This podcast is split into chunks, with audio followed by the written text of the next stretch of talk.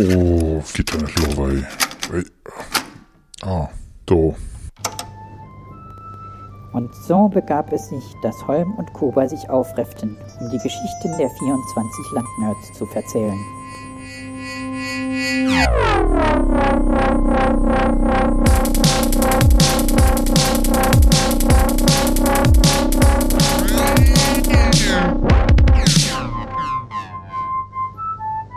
Es ist der Nerdraum Adventskranz.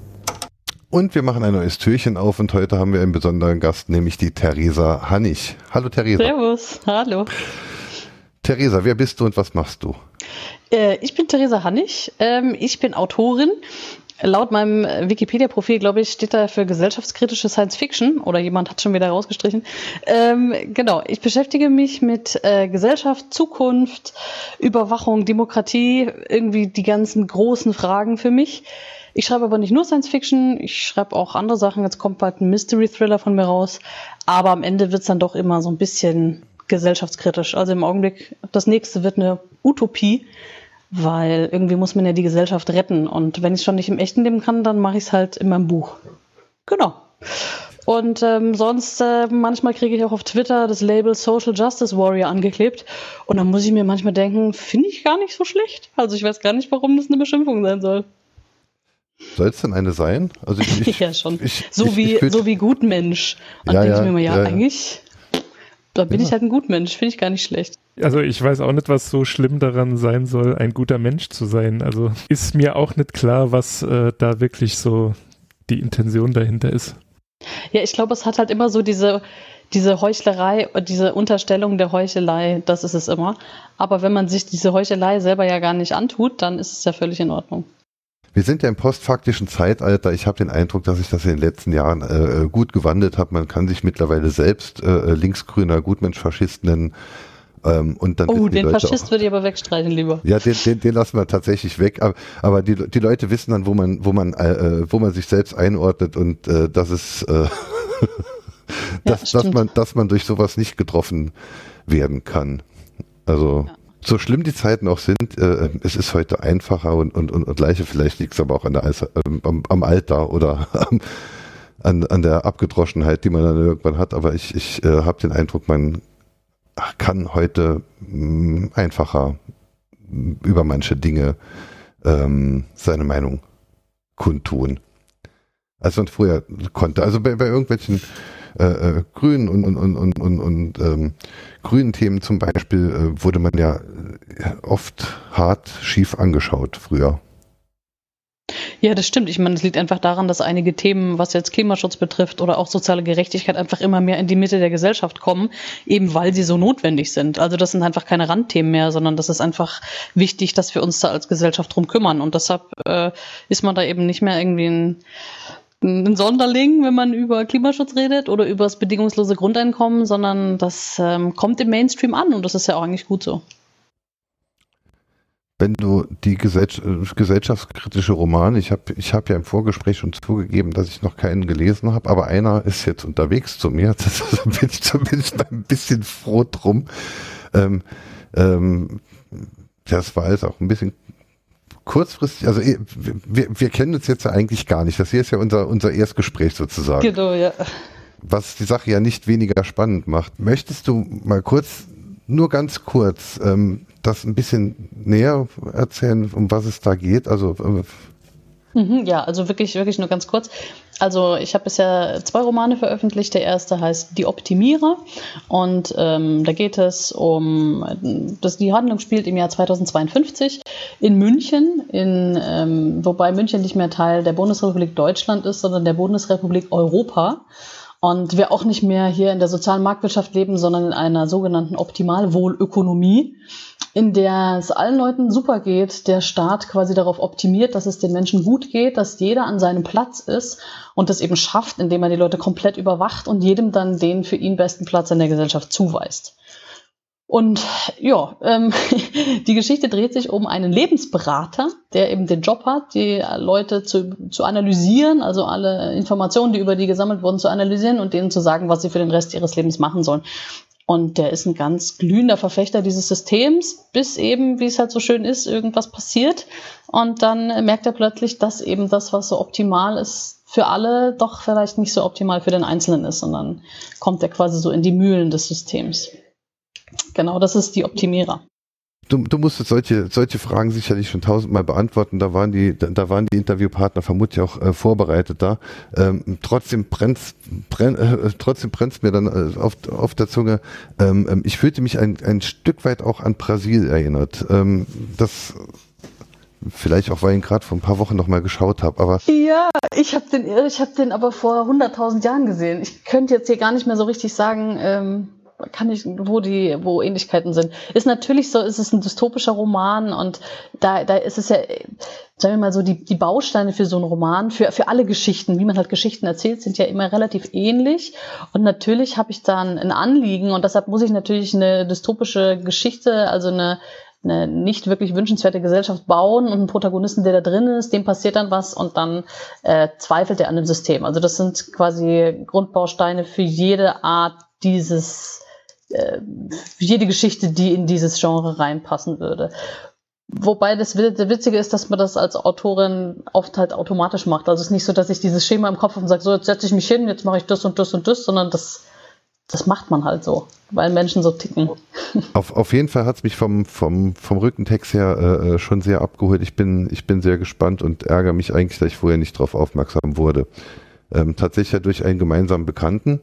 Mhm. Ähm, und ähm, durch, durch viel Twitter-Arbeit deines, dieses gemeinsamen Bekannten äh, wurde ich überhaupt auf dich aufmerksam. Das war nämlich ähm, vor ein paar Monaten bei deinem ähm, bei deiner Wellenbrecher-Aktion.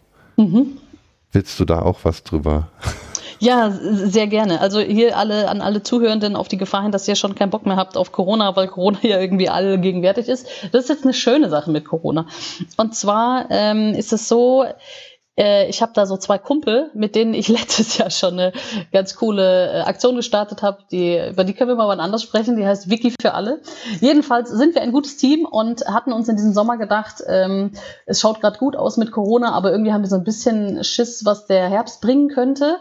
Ähm, wir waren alle drei recht begeisterte Nutzer der Corona-Warn-App, haben aber gesehen, dass in unserem Freundes- und Bekanntenkreis die wenigsten die eigentlich haben und dass wir da immer in Diskussionen halt mit denen verfallen und immer gegen Windmühlen kämpfen und sagen, komm, installiert die doch und, und da so eine generelle Skepsis herrscht. Und wir uns halt gedacht haben, die hat so ein mega Potenzial. Wir müssen es irgendwie schaffen, die Leute dazu zu bringen, die mehr zu benutzen. Und je mehr wir dann uns über das Thema unterhalten haben, desto mehr war eigentlich klar, dass wir da wieder so eine Aktion machen wollen und eben nicht nur darauf abzielen, den Leuten die Corona-Warn schmackhaft zu machen, ähm, sondern dass wir gesagt haben, wir wollen so ein, so ein gesamtes Projekt machen. Wie, äh, wie kann man in Zeiten von Corona, wo man denkt, als Einzelner ist man da völlig machtlos und ist dieser Naturkatastrophe ausgeliefert, wie, wie, wie kann man das irgendwie hinkriegen? Und haben gedacht, wir brauchen da so einen Motivationsaspekt, dass eben jeder was tun kann, dass, dass jeder dafür sorgen kann, sich und seine Angehörigen zu schützen und haben gedacht, okay, es gibt ja jetzt schon diese Aha-Maßnahmen, also Abstand, Hygiene, Alltagsmaske und ähm, als zusätzliches A noch dazu die App. Also dachten wir uns, aha, wir, wir wollen jetzt aha promoten. Aber irgendwie war dann, vor allem, weil wir so ein Video machen wollten, aha, wenn man sich dabei gefilmt hat, das zu sagen, war das jetzt nicht mehr so schön. Und dann haben wir eben rumüberlegt, ja, aha, gegen zweite Welle, zweite Welle hier, zweite Welle da. Es war alles so ein bisschen suboptimal. Und irgendwann, ähm, wie es so ist, habe ich dann halt nachts nicht schlafen können und ewig rumüberlegt und dachte mir, boah, wir nennen das Ding halt Wellenbrecher. Weil wir alle Angst vor dieser zweiten Welle haben und dann, was, was macht man denn mit einer Welle? Wie kann man die besiegen? Das kann man nicht, man kann sie nur brechen. Ah, Wellenbrecher. Und dann war eigentlich der Name für diese Aktion schon geboren, dachten wir uns, okay, dann machen wir halt unser Wellenbrecher-Video. Und haben äh, uns überlegt, ähm, wir haben zusammen Text geschrieben, hatten das in so einem Google Doc, wo viele Leute mitmachen konnten, die eh schon bei unserem Projekt dabei waren und ähm, haben zusammen diesen Text geschrieben und haben dann eben viele Leute aus unserem Umfeld oder auch einfach mal so auf gut Glück Menschen, die wesentlich höhere Reichweite hatten als wir selber, angeschrieben und gefragt, ob sie nicht mitmachen wollen. Und zwar indem sie selber den Text lesen, sich dabei filmen und wir das dann als Video zusammenschneiden. Und das hat am Ende super gut geklappt und ähm, am Ende kam dann auch dieser Claim eben, ich bin Wellenbrecher oder ich bin ein Wellenbrecher mit Maske und da waren dann super viele Leute. Am Ende waren es meines Wissens so 71, 72 Leute, die mitgemacht haben. Und ja, das Ding hat super funktioniert. Wir sind am ersten Tag auch gleich getrennt auf Twitter und hatten da ziemlich viel Medienaufmerksamkeit und so. Und ja, das war echt eine total tolle Sache. Also es hat, äh, hat echt schön funktioniert. Ich fand die Aktion auf jeden Fall unterstützenswert. Ähm, es ist ja schon schwierig, äh, sol solche Dinge wie eine App, äh, äh, wie so eine App, die, die ja dann dem, dem Normalmenschen dann ähm, ja, es, es ist halt eine Datensammel-App. Jetzt werden sie 20 Jahre davor gewarnt, irgendwelche Datensammel-Apps, PayPal und sonst was benutzen zu wollen. Sie machen es ja trotzdem alle und jetzt plötzlich sollen sie sich diese App installieren. Ähm, das ist ja einem, einem äh, ja, nicht IT-versierten Menschen ist es ja schwer näher zu bringen, warum das erstens mal, warum das sinnvoll ist, das wird ja von vielen nicht verstanden und zweitens, warum diese App dann halt auch äh, unterstützenswert ist, weil sie ja nicht nur hilft, sondern weil sie auch hält, was sie verspricht, nämlich sie ist sicher und sie ist datenschutzkonform. Also hm. da, haben, da haben wir ja wirklich schon eine sehr gute Variante. Also ich bin, ja, bin da auch sehr froh mit. Ja, ich, ich nämlich auch. Ich hatte mir da auch, ich hatte diese Entwicklung dieser App auch verfolgt und, und war da hinterher und äh, war total glücklich, dass es diesen Weg genommen hat, den es genommen hat. Viele haben sich ja beschwert und gesagt, oh, das dauert so lange und warum ist denn das so kompliziert und so. Und als dann aber klar war, dass es eben so lange dauert, weil wir eben diese Datenschutzaspekte drin haben und auch dann der Chaos Computer Club gesagt hat, ja, wir haben nichts zu meckern, dachte ich mir, ey top, wo gab es denn das schon mal? Die App ist einfach uneingeschränkt empfehlenswert und kann so viel Mehrwert schaffen. Und ich weiß nicht, Frau Merkel hat, glaube ich, gestern in, in der Regierungserklärung gesagt, es sind jetzt mittlerweile 23 Millionen Downloads. Also da sind noch doppelt so viel drin, aber ich meine, 23 Millionen Leute ist schon besser als nichts. Also ähm, kann ich nur allen empfehlen, weiterhin runterladen und verwenden. Das kann, das kann ein paar Leben retten. Das wäre doch toll. Ich möchte jetzt die Downloadzahlen nicht verwässern, aber ich weiß, wenn man, wenn man selbst einen Positiv-Test hatte, dann muss man sie deinstallieren und neu installieren. Das ist noch nicht noch nicht umgesetzt, dass man zweimal Corona, äh, also dass man auch Wellenbrecher sein darf, nachdem man infiziert war. Ähm, okay, das, äh, ist, das, das, ist ein bisschen schade, aber es ist noch nicht fertig, es wird immer noch dran weitergebaut. Und andere Länder haben ja auch dann Teile der Komponenten, es ist ja auch Open Source, Public Money, Public Code ist mir jetzt ein wichtiges Anliegen. Mhm. Ähm, also man, es, es, werden ja Teile, äh, äh, sie wird auch sonst so verwendet. Ich bin da richtig froh drum. Ich ja, bin nicht ja. froh drum, dass wir sie brauchen, aber ich bin froh, dass wir sie so haben und nicht anders. Ja, und was ich vor allem super finde, ist jetzt nicht nur, dass die Corona-Warn-App jetzt funktioniert, sondern die ist einfach auch ein Proof of Concept, dass du eine geile App, die funktioniert, machen kannst mit Datenschutz. Weil sonst hieß es ja immer, äh, das geht nicht, das funktioniert nicht, wir brauchen die Daten, was weiß ich, wofür. Und jetzt sagen die, nee, nee, schaut's euch an, es geht auch ohne. Da kannst du jetzt für alle Zeiten drauf referenzieren. Das finde ich klasse du scheinst dich da ja auszukennen und, und wenn man deine, deine, deine Vita so liest, bist du ja auch der äh, IT-Welt nicht, nicht so fern oder eigentlich kommst du ja äh, aus der IT-Welt. Ich komme einfach nicht raus. Ja. ähm, hängt, hängt, da, hängt da dann auch irgendwie das Genre dann zusammen? Ich meine, jetzt Mystery als nächstes, aber, aber das, äh, das, das ist dann halt die, die Science Fiction wird, oder? Also jetzt ja, nicht, nicht, weil Science Fiction ja Bum Bum äh, äh, Space und, und, und Schieß mich tot ist, sondern weil Science Fiction einfach so ein technisches Denken ist und, und, und, und vielleicht auch eine, eine Verhältnismäßigkeitsprüfung technischer Anwendungsfälle. Hat oh, das, das auch eine, viel damit zu tun? schön. Ja, du, das können wir genauso lassen. Das finde ich nämlich auch ganz toll, weil bei mir wird selten geschossen. Ich glaube, es wird nie geschossen. Äh, Raumschiffe und Aliens kommen auch nicht vor. Eigentlich geht's immer nur tatsächlich um technische Entwicklungen und was, das, was die für Einfluss auf unsere Gesellschaft haben. Aber in, in Deutschland muss ja immer alles schön in irgendwelche Schubladen gepackt werden. Und da wird sowas halt dann in das Fach Science Fiction einsortiert. Und da bin ich jetzt drin und das passt auch. Also da findet man mich dann. Ja, Esch, Esch, Eschbach steht mit NSA ja auch bei Science Fiction. Ähm, ja, ja, genau. Und, und, und, NSA spielt ja jetzt nicht in der Zukunft. Ähm, aber ja, das ist dann Alternate, Alternate History, glaube ich, heißt das dann. Ja, mittlerweile ist es also neumodisch. Früher, früher stand bei 2000, bei 2001 ja, genau. stand es früher bei Science Fiction. Ja, es, es ist dann ja schon, schon knifflig. Aber du kommst, aber gut, dann, dann sind wir jetzt, sind wir uns jetzt einig, dass du ja eigentlich dann auch den Nerd zugetan bist oder dich äh, selbst vielleicht auch äh, dich nicht wärst, wenn du ein wenig Nerd genannt wirst. Dann passen mhm. ja vielleicht auch die hoffentlich nerdigen Fragen, die der Kuba vorbereitet hat. Ja, schieß mal los. ich hätte aber vorab äh, tatsächlich noch eine Frage außer, äh, außer der Reihe.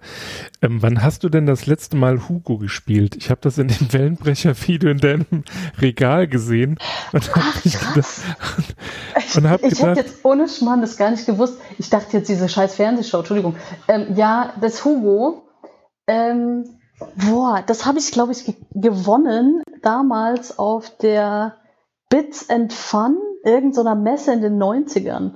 Und es ist ein ganz blödes Spiel. Ich hatte mir da viel von versprochen. Es war natürlich total Mist. Also wahrscheinlich schon, sagen wir mal, mindestens ja, 20 Jahre her.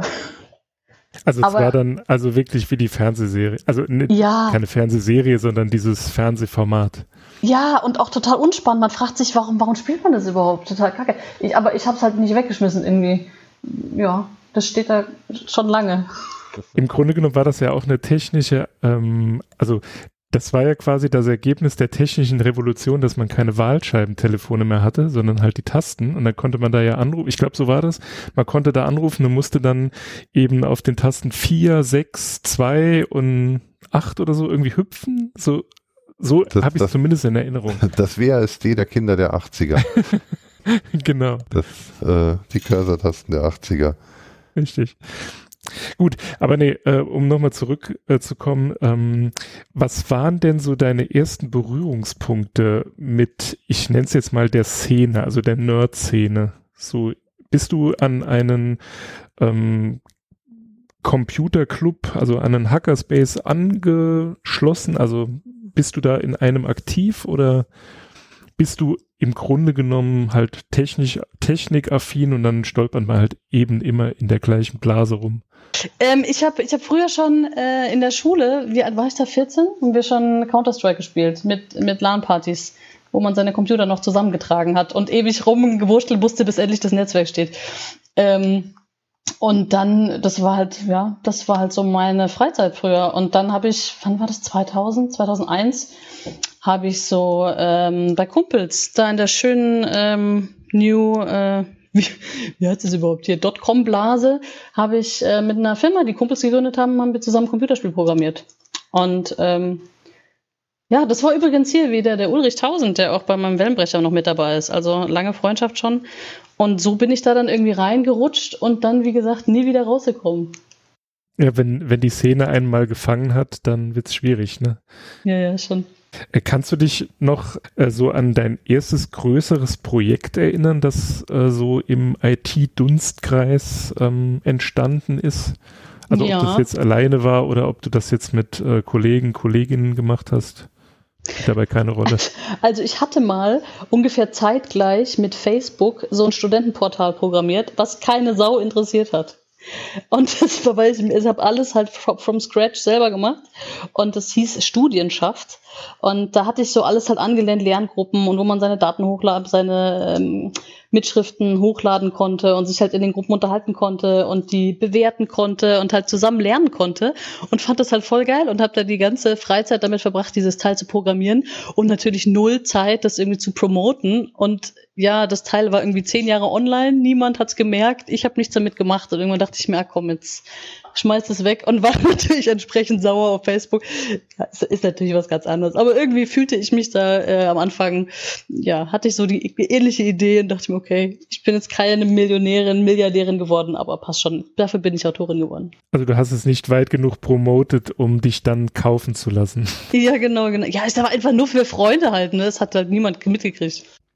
Solche Projekte kenne ich auch. Also irgendwie hatten wir alle, alle hatten wir diese Idee und, und, und wie, wie, wie viele Foren gab es? Wir, wir lernten alle SQL, wir lernten alle PHP und wir ja, bauten genau. alle, wir bauten alle die Community und dann saß jeder allein in seiner One-Man-Community. ja, genau.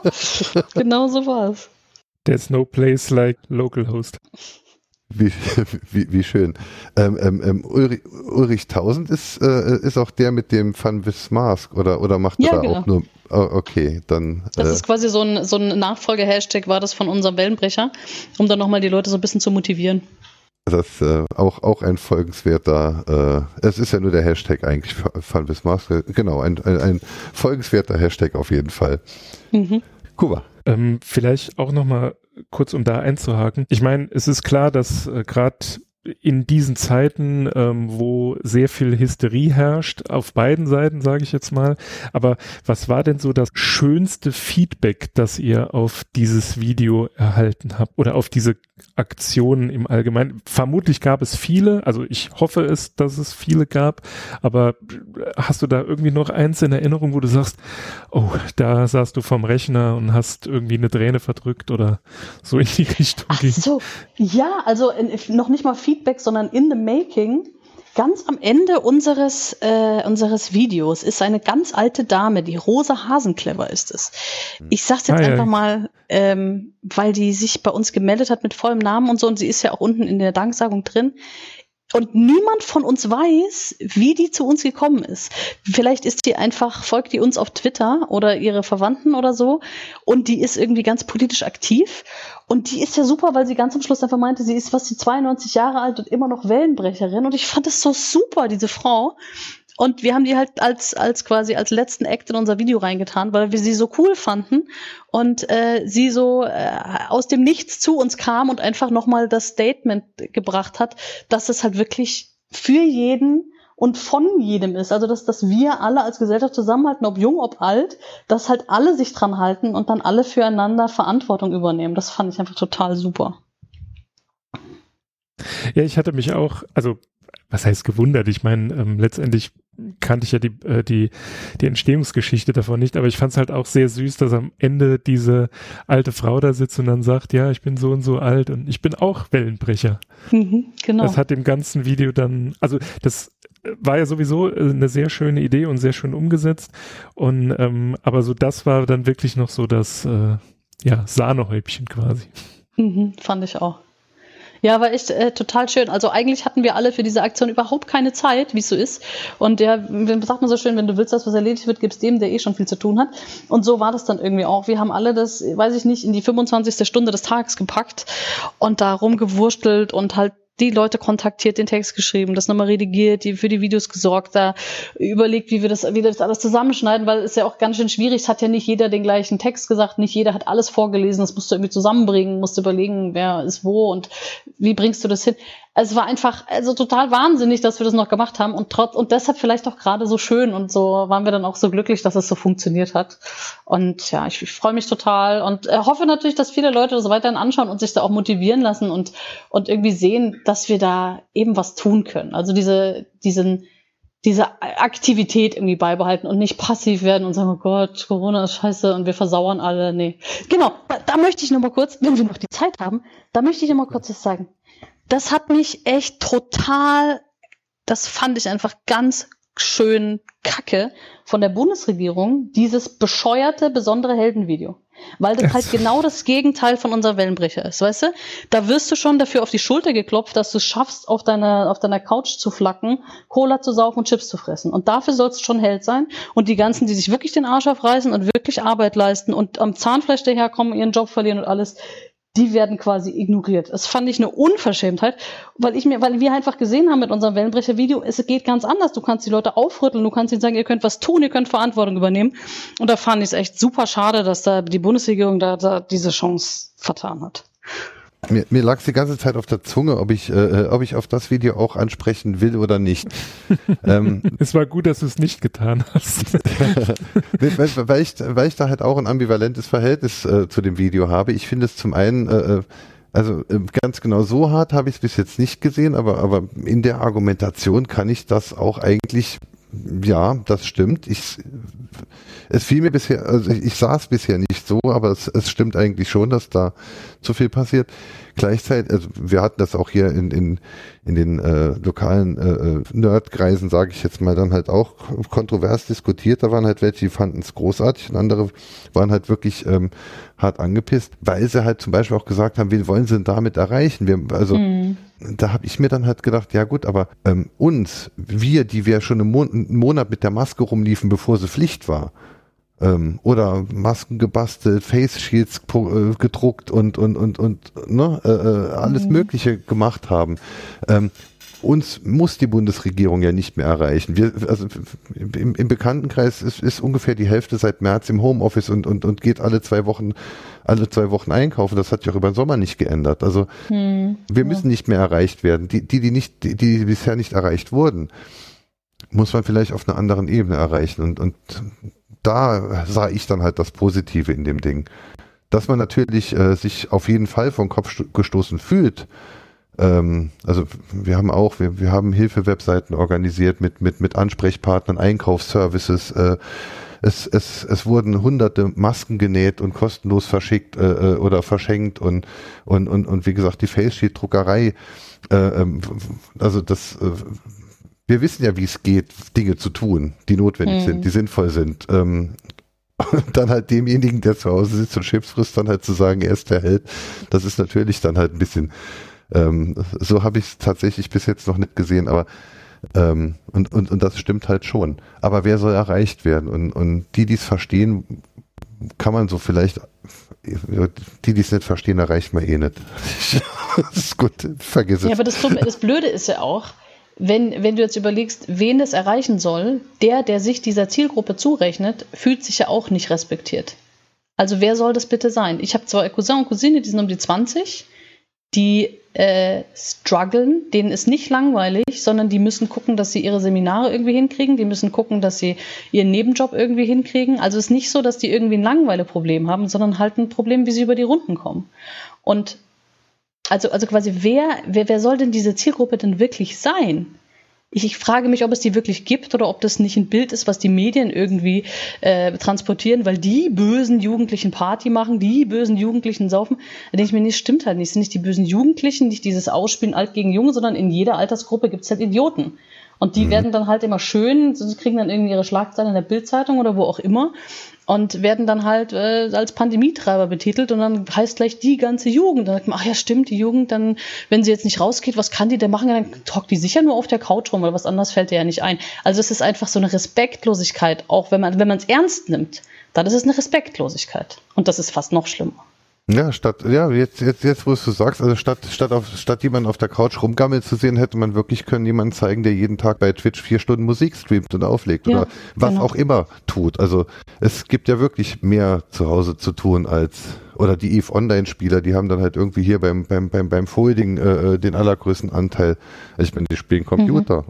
und mhm. helfen trotzdem. Also das, ja, das, es ist ja doch mehr als auf der Couch liegen, das stimmt schon. Also wenn die Regierung oder die Bundesregierung in dem Zuge ähm, einfach äh, quasi klar gemacht hätte, dass sie ihre Fürsorgepflicht, also gerade für benachteiligte Menschen, die eben arm sind, die halt Angst um ihren Job haben, wenn das auch angesprochen und thematisiert worden wäre. Also so nach dem Motto, wenn der, ähm, der ältere Mensch, der es ja dann nachher einspricht, sagt, ja, und ich musste mir keine Sorgen machen, denn es gab, weiß ich nicht, Kurzarbeitergeld, ja, ne, Aufstockung, sowas, gewesen. dann ja. wäre eben einfach klar gewesen, okay, setz dich auf die Couch, wir kümmern uns jetzt, wir wissen, dass wir aus dieser Nummer nicht mehr rauskommen und wir sind auch darauf angewiesen, dass er jetzt zu Hause bleibt. Aber ihr braucht halt einfach keine Angst zu haben.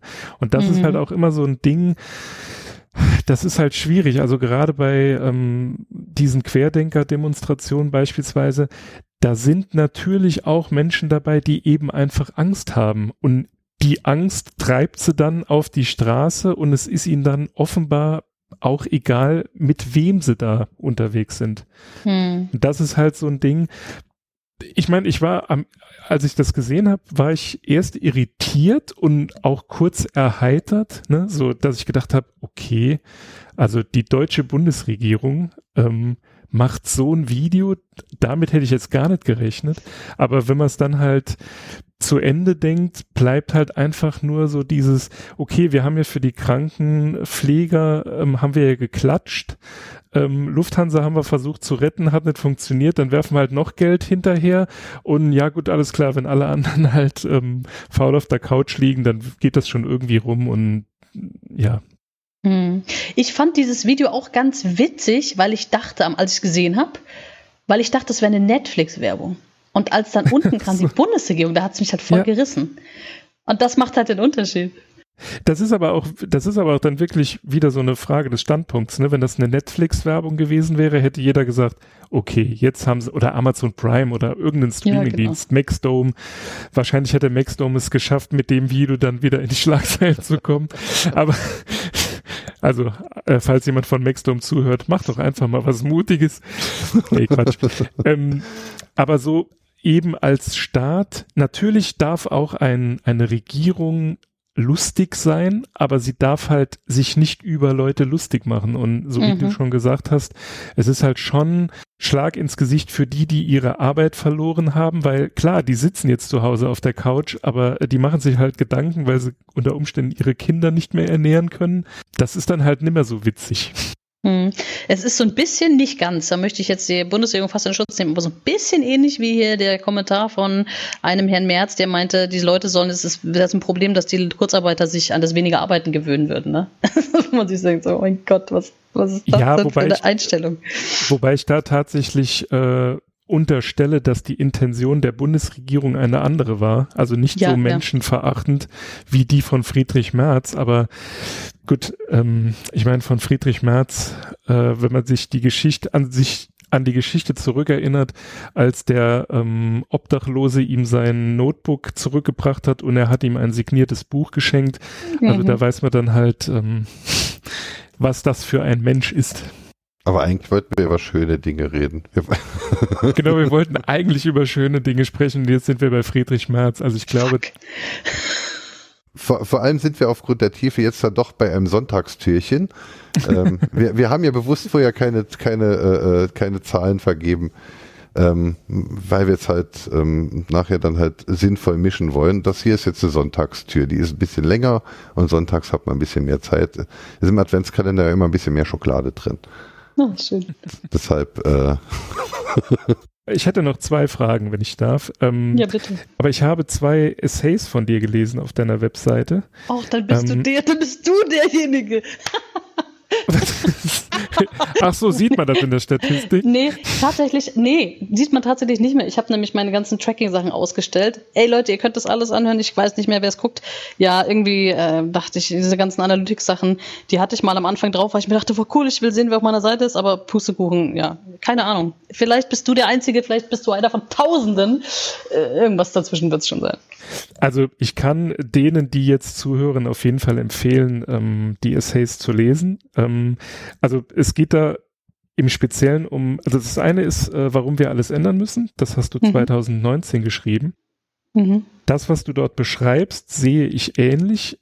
Wenn ich dich jetzt nach einer Antwort oder nach einer Lösung dieses Problems frage, Könntest du da konkret werden? Also was würdest du, wenn du jetzt drei Punkte nennen müsstest, wie sich eine Gesellschaft verändern sollte, dass es zumindest mal in die richtige Richtung geht? Ähm, ja, das Problem ist, die mit den drei Punkten kommen wir nicht weit, denn das ist ein ganzheitliches Problem. Eigentlich hängt alles am, am selben Thema, nämlich an der Art und Weise, wie wir unseren globalen Kapitalismus ausleben im Augenblick.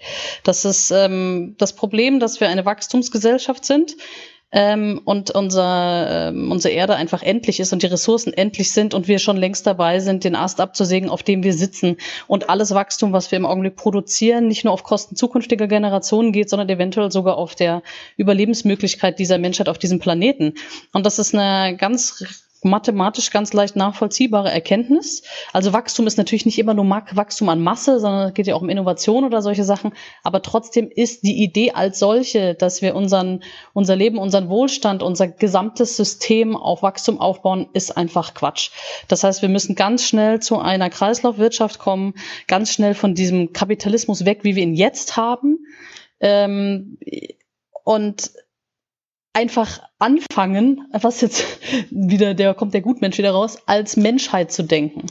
Denn auch äh, die ganzen Probleme, die wir haben, haben wir uns ja selbst eingebrockt. Also ob es jetzt der Klimawandel ist, ob es das Artensterben ist, ob es ähm, die Ressourcenknappheit ist, die Vergiftung äh, die, und die Vermüllung unserer Meere und auch die, die Flüchtlingsproblematik, die wir haben. Also wir schaffen einfach mit unserer Wirtschaft, mit der europäischen Agrarpolitik auch, schaffen wir einfach, machen wir Märkte kaputt in Afrika. Die Leute verlieren dann ihre Lebensgrundlage, kommen zu uns und wir sagen dann plötzlich, oh, wir wollen die nicht haben. Das ist natürlich ein absoluter Schmarrn. Das hängt alles miteinander zusammen und da gibt es keine einfachen Lösungen, sondern das, das, ist, hängt, das ist ein kompliziertes, vielschichtiges Problem. Und ähm, deshalb musste man das als Menschheit global anpacken. Und das ist natürlich, wie wir die Menschheit und die Geschichte kennen, wahrscheinlich nicht möglich. Und deshalb ist das mein nächstes Buch, was in eineinhalb Jahren erscheinen wird. Da wird nämlich alles gelöst und da werden alle Antworten drin. Der Essay war nämlich nur der Auftakt zu dem neuen Roman. Also, das war tatsächlich auch die Intention meiner Frage.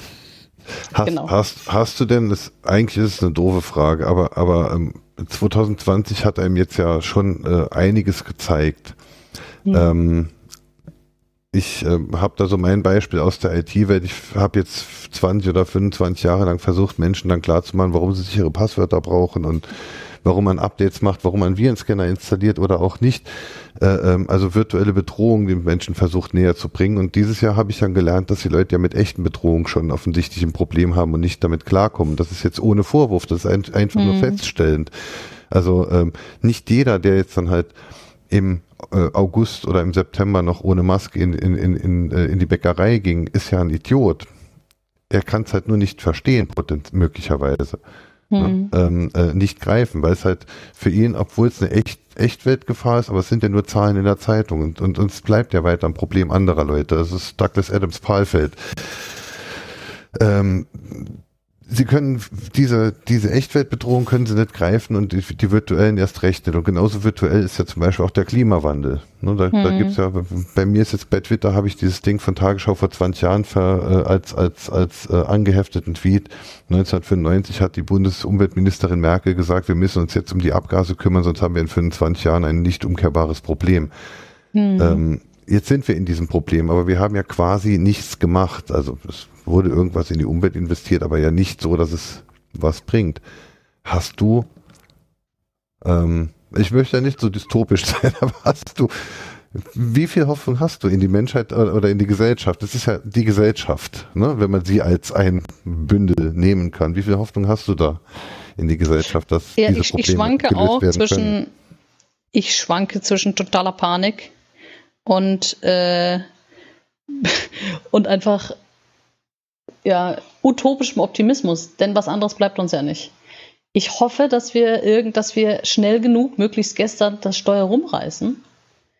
Aber ich sehe selber, wie schwer das ist, auch in meinem privaten Umfeld, wenn ich, wenn ich mir so angucke, welche Freunde oder Bekannte, wie die sich schon wieder freuen, nach Corona endlich wieder in Urlaub zu fliegen dann denke mhm. ich mir, ey Leute, auch nach Corona haben wir noch Klimawandel. Eigentlich solltest du gar nie wieder in Urlaub fliegen.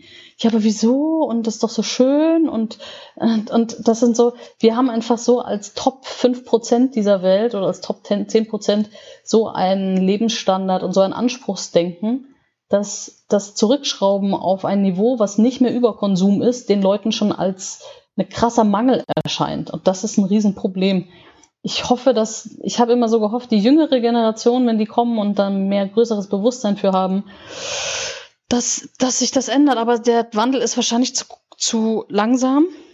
oh, ich merke schon, meine Argumentation geht eher in die dystopische Richtung. ja, Mai, also ich weiß auch nicht. Ich finde es auch super, super deprimiert und je länger man sich mit Zahlen beschäftigt und dann kommen wieder irgendwelche Messergebnisse aus der, aus der ähm, sibirischen Tundra oder aus der Arktis oder Antarktis, irgendwelche schmelzenden Gletscher und ich denke, um Gottes Permafrost, Willen. ja. Ja, die ganz Pest, fürchterlich. Die Pest, die, die Pest haut auf, also solche ja, Sachen, ja, genau. Ja. Aber weißt du, genau das war der Grund, warum ich auch nach zwei Büchern, die sich halt mit der schlimmen Zukunft beschäftigt haben, gesagt habe, ich halte es nicht mehr aus, ich will jetzt endlich mal, dass alles gut wird. Zeichen setzen. Ja, und dann dachte ich mir, okay, und wenn es nicht wirklich funktioniert und wenn keiner eine Idee hat, dann habe ich die jetzt halt. Und dann habe ich das alles mir halt, wie es so schön ist, genau überlegt, muss man ja, sonst kann man es ja nicht mhm. aufschreiben. Ich habe das ja auch auf Twitter gepostet. Ich bin letztes Wochenende bin ich fertig geworden. Also die Story steht soweit. Ja. Das muss natürlich, wie es so ist in der Bücherwelt, tausendmal überarbeitet werden und dann der Verlag braucht auch noch länger. Das ist alles. Deshalb kommt es erst leider im Frühling 22 raus. Ich würde es am liebsten jetzt schon jedem um die Ohren hauen, um zu sagen, ey Leute, schaut, so, so muss es gehen. Aber ähm, ja, dauert natürlich noch. Und am Ende ist es halt nur ein Roman oder nicht nur. Am Ende ist es ein Roman und ich hoffe, dass ihn halt die Leute nehmen und dann daraus Hoffnung vielleicht schöpfen oder sich zum Teil, denn es ist natürlich Science Fiction, alles kann man dann nicht nachmachen, sich als Vorbild nehmen und irgendwie gucken, wie sie, wie sie das eventuell umsetzen in ihrem Leben. Was, das, das, das finde ich, das, das finde ich, da, da freue ich mich drauf. Also ich meine, ganz depressiv und dystopisch sind wir jetzt ja alle nicht drauf. Wir haben ja alle auch Kinder. Und, mhm. und das ist ja auch eine bewusste Entscheidung. Und wenn wir jetzt halt dann so dystopisch drauf wären, dann hätten wir die bewusst, bewusst diese bewusste Entscheidung möglicherweise anders, weil wir das nicht verantworten können wollen. Also wir, wir wollen ja lieber die Zukunft der Kinder äh, retten und sehen sie noch nicht als verloren an, sonst hätten wir Kinder möglicherweise äh, nicht zeugen wollen. Ähm, Außer wir sind sehr egoistisch. Das glaube ich jetzt genau in dieser Runde nicht, auch wenn wir uns jetzt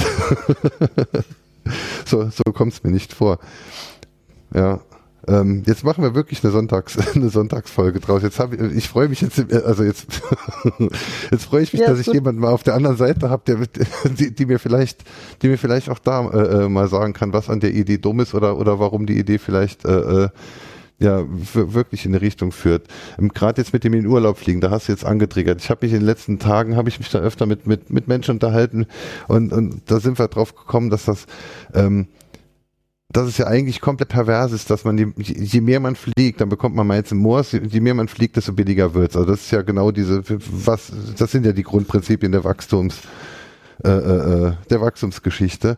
Ähm, wäre es zu viel verlangt oder wäre es zu, zu viel Eingriff des Staates in die Freiheit äh, äh des Bürgers, wenn man quasi ein, ein, ein CO2-Konto hätte, das man verbrauchen darf, so läuft alles richtig und wenn man das überschreitet, dann wird's halt einfach teurer, linear teurer, exponentiell teurer oder sonst.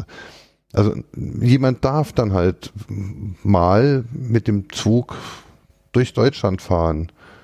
Und wenn er zum mhm. dritten oder vierten Mal oder wenn er seine 1000 Kilometer äh, abgerissen hat, dann kostet jeder Kilometer halt 20 Cent mehr. Oder ja, von mir ist auch ein Flug. Also wenn jetzt jemand dann halt mal, ich, ich also für mich braucht man die Fluggesellschaft nicht zu retten. Ich bin noch nie geflogen. okay. ähm, ähm, alles über 100 Kilometer Autofahrt empfinde ich als äh, äh, mit der Bahn sinnvoller umzusetzen. Also von daher, ähm, äh, ich, ich brauche die Fluggesellschaft nicht. Aber wenn man jetzt sagt, jeder darf im Jahr 1000 Kilometer fliegen, gesamt hin und zurück oder so, und alles was drüber geht, kostet halt einfach irrsinnig viel Geld. Ähm, Wäre das ein Ansatz? Also ja, also grundsätzlich irgend so einen Ansatz müssten wir machen. Das Problem ist dann natürlich, dass du dann in gewissen Bereichen die Ungleichheit wieder verschärfst, weil sich dann natürlich die, die eh mega viel Kohle haben, dann halt noch mehr drauf scheißen können. Sagen, ist da, egal. Dann wird halt so, so, so sehr viel teurer, dass, dass wir, ja. dann sind die ersten 1000 Kilometer halt umsonst. Dann bezahlen die, die es richtig haben und richtig Geld bezahlen, die sorgen dann dafür, dass man auch der Einkommen sich, koppeln. Ja. Das wäre was. Wenn du, ja, genau, wenn du die, das extra, da ja, dann hättest du, genau, das musst du dann halt wieder in nachhaltige Projekte investieren. Also es, es, es geht alles, ne? Es ist immer halt nur der politische Wille und der politische Wille hängt in unserer Demokratie auch am Volk. Aber schau dir doch die Leute an. Ich meine, schau dir an, was in unseren Supermärkten liegt und das liegt nur da, weil die Leute es kaufen. Kaum ist die Erdbeersaison bei uns vorbei, kriegst du Erdbeeren dann halt aus, weiß ich nicht, erst aus Griechenland und dann aus Südaf Südafrika, äh, Südamerika und dann aus Australien, was weiß ich, ne? Das, ja, Bio, das sind Dinge. Bio, Bio-Erdbeeren aus Australien. Ja, und dann denke ich mir auch so, ja Mann, 6000 Kilometer gereist. Äh. Ja, ist, ist, ist das jetzt sinnvoll? Nee. Wir, wir machen es halt, weil es Geld bringt. Und das müsste dann halt irgendwie entsprechend besteuert sein oder halt verteuert sein, dass die Leute sagen, das macht keinen Sinn. Aber wir haben uns, wie gesagt, schon daran gewöhnt. Wir haben uns halt daran gewöhnt, dass dieser unglaubliche Luxus, in dem wir leben, halt als Standard gilt wenn ich da hier, meine, meine Kinder, die hören hier gerade Asterix und Obelix und hören dann hier irgendwie, was war's, Asterix bei den Belgiern. Und die haben dann ein Festmahl, ja, und, und, und dann haben wir darüber gesprochen, was denn ein Festmahl war zu deren Zeiten und was heute ein Festmahl ist. Und sitzen beim Abendbrottisch und haben den halt komplett gedeckt mit allem, was man so heute kriegt. Und dann ist es schwer, den Kindern klarzumachen, dass das, was sie jeden Abend als Abendessen haben, für 99,9 Prozent der Menschheitsgeschichte das absolut exorbitante Super Deluxe Plus gewesen ist. Mhm. Oder noch das, ist. Oder noch ist, genau. Oder und das, genau, das, ist, das ja. ist halt normal für die. Das kann man ihnen ja auch nicht vorwerfen, aber das ist halt krass, ein Bewusstsein dafür zu entwickeln, wenn du so halt aufgewachsen bist. Mhm. Ich finde halt, also vielleicht auch ein bisschen weiter ausgeholt, aber ähm, ich, ich sage jetzt einfach, wir als Linke, ähm, wir müssten diese Diskussionen anders führen finde ich. Und ich finde auch, wir haben die Chance verpasst, die Pandemie dazu zu nutzen, die Leute mitzunehmen. Also mitzunehmen im Sinne von, was man ja immer wieder hört, wenn es um solche Dinge geht wie Klimawandel oder keine Ahnung, ähm, Massentierhaltung etc., dann kommt ja immer das Argument, ja, aber was soll ich denn als eine einzelne Person tun. Aber das hm. ist ja letztendlich gar nicht so. Also du gehst in einen Supermarkt und da haben alle Leute eine Maske an. Die Chance, dich dann zu infizieren beispielsweise, die ist sehr gering. Einfach weil jeder Einzelne etwas tut, was dann nachhaltig die Gruppe stärkt. Mhm. Und die Diskussion so zu führen, ist, glaube ich, der bessere Anreiz wie ähm, die Gefahr zu laufen, dass die Leute das Gefühl haben, man will ihnen was wegnehmen. Das ist ja mit vegetarischem Essen oder mit Veganismus ähnlich. Ähm, wenn du jemandem erzählst, dass du Veganer bist, dann fängt er ja sofort an, dich zu rechtfertigen. Wenn du dann Argumente bringst oder wenn er dich dann explizit danach fragt, warum du das tust und du ihm einfach nur seine Frage beantwortest, wirft er dir im Nachgang vor, dass du halt eine sehr extreme Einstellung hättest. Dabei hast hm. du ja mhm. überhaupt gar nichts getan. Du wolltest ihm ja nur sagen, also du hast ihm ja nur seine Frage geantwortet. Und ich glaube, wenn man es schaffen würde, aber das ist natürlich sehr schwierig, die Leute einfach mitzuholen im Sinne von, hier, mach doch mal mit, jeder, also in Anführungszeichen ein Stück weit verzichten, hilft dir, hilft der Umwelt, hilft diesem Gesamtkonstrukt. Und das ist halt sowas, was ich jetzt zum Beispiel ähm, gerade jetzt im Hinblick auf die Pandemie halt leider irgendwie wieder schon als vergebene Chance sehe, weil wie man sieht, geht es ja in zwei komplett unterschiedliche und also extrem unterschiedliche Richtungen. Also es gibt halt Leute, die keine Ahnung, die fühlen sich halt wie Sophie Scholl, weil sie ihren Geburtstag äh, verschieben mussten. Ne, also klar, das sind halt Argumente, die kann man nicht nachvollziehen und wenn die Leute vielleicht auch ein bisschen länger drüber nachdenken würden, würden sie irgendwann selbst feststellen, wie blöd das eigentlich ist. Ich glaube, der Weg, die Gesellschaft nachhaltig zu verbessern, ist einfach, dass man mit den Menschen, bei denen man die Hoffnung noch nicht komplett aufgegeben hat, einfach immer stärker versucht, in den Dialog zu treten, ohne dabei also das ist ja auch immer die Schwierigkeit, dass man nicht oberlehrerhaft wirken will, ne? Oder mhm. als Gutmensch. Ich meine, so ist das ja entstanden. Du hast halt gesagt, jetzt hör mal zu, äh, du kannst doch hier das und das nicht machen. Ja, du wieder, du Gutmensch. Mhm. Ne? Und so hat sich das dann halt immer hochgesteigert, also äh, ja, gesteigert und jetzt ist irgendwie so gefühlt dieses gesellschaftliche Klima so vergiftet, dass es im Grunde genommen, ja, dass man wirklich, also zumindest geht es mir so, äh, ich muss mich da sehr, sehr stark bemühen, nicht komplett die Hoffnung zu verlieren. Aber nicht, weil ich denke, alle anderen sind blöd, sondern dass ich einfach das Gefühl habe, man kann andere Menschen nicht mehr erreichen, egal was man tut. Also man tut es ja nicht, um ihnen zu sagen, dass man alles besser weiß, sondern man gibt ihnen einfach das Angebot, komm, wir treten in den Dialog. In einem bestimmten Rahmen kann man ja über Dinge sprechen. Also wenn jetzt auf einer Querdenker-Demo, Demonstration beispielsweise jemand sagt, ja, aber warum sind die Restaurants zu und so, dann ist das ja ein nachvollziehbarer Grund, also ne, wo man ansetzen kann. Warum hat ein Theater zu, aber warum müssen Kinder zur Schule gehen? Ich mhm. meine, diese Frage ist ja die ist ja gerechtfertigt. Hm. Es wird nicht funktionieren, ähm, die Gesellschaft voranzubringen, wenn man nicht miteinander spricht und ähm, in Anführungszeichen Dinge verbietet, weil wenn man etwas verbietet, das merkt man ja von klein, bei kleinen Kindern, ähm, da ist halt, da stößt Kuba, man auf null Kuba, Akzeptanz. Entschuldigung, aber ich Auch meine Kinder finden es immer super, wenn ich ihnen was verbiete. Kuba, ich muss mir die ganze Zeit das Lachen verkneifen. Wir sind in einer Interviewsituation, wir sind in einer 15 Minuten Interview Interviewsituation mit Theresa Hannig und du führst seit sieben Minuten einen Monolog in Minute 53 der Aufnahme. Es ist so schön. Ist da möchte ich, da möchte ich gleich was, was drauf erwidern, damit er nicht die Hoffnung verliert. Denn ich, ich kann dein Gefühl verstehen, aber ich glaube, es ist nur ein Gefühl und deshalb ist es auch so schwierig. Aber es ist, die Realität ist gar nicht so. Wenn du dir anguckst, wie klein, es gibt ja immer wieder eine ARD, da zeigen sie das doch, äh, wie klein die Gruppe der Querdenker ist und wie groß die Gruppe derjenigen ist, die die Maßnahmen alle befürworten. Meine, meine letzte Info waren da irgendwie 85 Prozent finden die Maßnahmen gut, irgendwie 10 Prozent finden sie sogar zu wenig und Querdenker und Unterstützer und Kritiker sind nur 12 Prozent. Also eigentlich ist das eine ganz kleine Gruppe, die einfach ganz laut ist und deshalb leider extrem viel Medienaufmerksamkeit Aufmerksamkeit kriegt und halt auch sehr viel Probleme macht, weil sie dann halt irgendwelche Superspreader-Events sind. Aber in Wirklichkeit ist die Gesellschaft gar nicht gespalten. Das ist es, wird nur so meines Erachtens. Also, oder wenn man sich diese Statistik anschaut, weil Klar gibt's Leute, die das, also wir, niemand hat Bock auf Corona. Alle finden das kacke und jeder leidet mehr oder weniger drunter und versucht sich durchzuwurschteln und versucht halt irgendwie durchzukommen. Aber eigentlich, wenn du dich umschaust, die meisten Leute halten sich doch die meiste Zeit dran. Die versuchen rücksichtsvoll zu sein, die versuchen ihr Bestes. Klar, nicht alle schaffen es immer und ein paar machen da mal was falsch. Aber die wirklichen Idioten sind doch wirklich nur eine ganz kleine Minderheit. Und das darf man auch gerne mit der Love Parade vergleichen. Ähm, und, und, und, und, Jetzt bin ich, ich gespannt. Ich, ich, finde, ich, ich finde wirklich, das, äh, die, die Love Parade hat komplett Berlin dicht gemacht früher und das war dann, ja, das ist eine Gruppe von jungen Menschen, die möchten irgendwas tun und die treffen sich dann halt in Berlin. Aber das ist, also das wurde ja auch dargestellt als eine Minderheit und jetzt rennen dann halt irgendwie 20.000 Leute auf einem Platz rum und wir haben alle Angst, dass, dass, dass, dass die Menschheit äh, abgrundtief böse ist. Das meine ich. Ähm, wie, wie es denn verkauft und wie es rüberkommt. Es, es sind ja nicht die Menschenmassen, auch wenn, äh, ich komme auf die Love Parade, weil ja die Querdenker genau Fotos von der Love Parade irgendwann auch schon mal versucht haben zu nutzen, äh, wie viele Menschen denn zu, ja, es ist, letzt, letzt, also noch, noch vor der Pandemie war da irgendwelche, äh, wie, wie viele Menschen denn hier auf der Querdenken-Demo wären äh, und es waren irgendwelche Fotos von Love Parade in Berlin. Ähm, kann man so machen. Äh, aber es sind, es sind halt nicht so viele, sie sind halt nur sehr laut. Ja, genau. Und ähm, ja, vielleicht müssen wir auch lauter sein.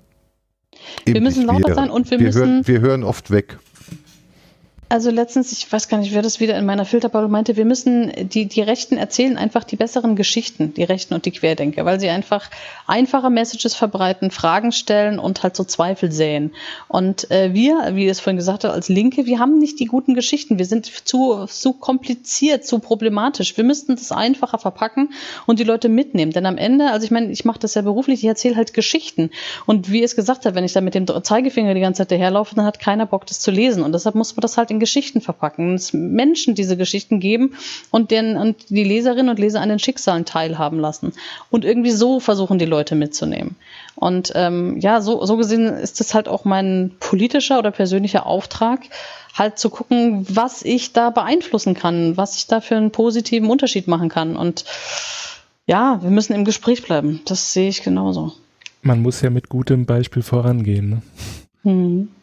Apropos im Gespräch bleiben, die, die, diese Stunde hat mir jetzt äh, sehr gut gefallen. Ich würde das gerne mal wiederholen. Ja, gerne. Hättest, hättest, also das, äh, ja, dann, ich, ich, ich würde nämlich tatsächlich gerne den Adventskalender jetzt hier zumachen, sonst, sonst hört den Rest des Monats niemand mehr. Und wir haben ja auch noch ganz viele andere tolle Leute und, und Projekte vorzustellen.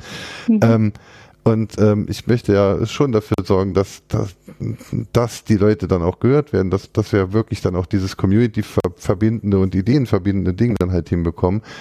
Aber ähm, ich würde dich sehr gerne einladen, dass wir irgendwann mal ähm, vielleicht mit ein bisschen mehr Vorbereitung und, und, ja, du, und, sehr und, gerne. es hat mir auch schon sehr viel Spaß gemacht ohne Vorbereitung. Das ist cool. dass, dass, dass wir äh, sehr gerne mal äh, im, im Ende Dezember oder, oder, oder im Januar ähm, eine längere Sendung machen, bei der wir wirklich über solche Dinge ähm, philosophieren und, und, und uns austauschen. Mhm. Ja, wenn du magst. Sagst du Bescheid? Ja, klar. Gerne.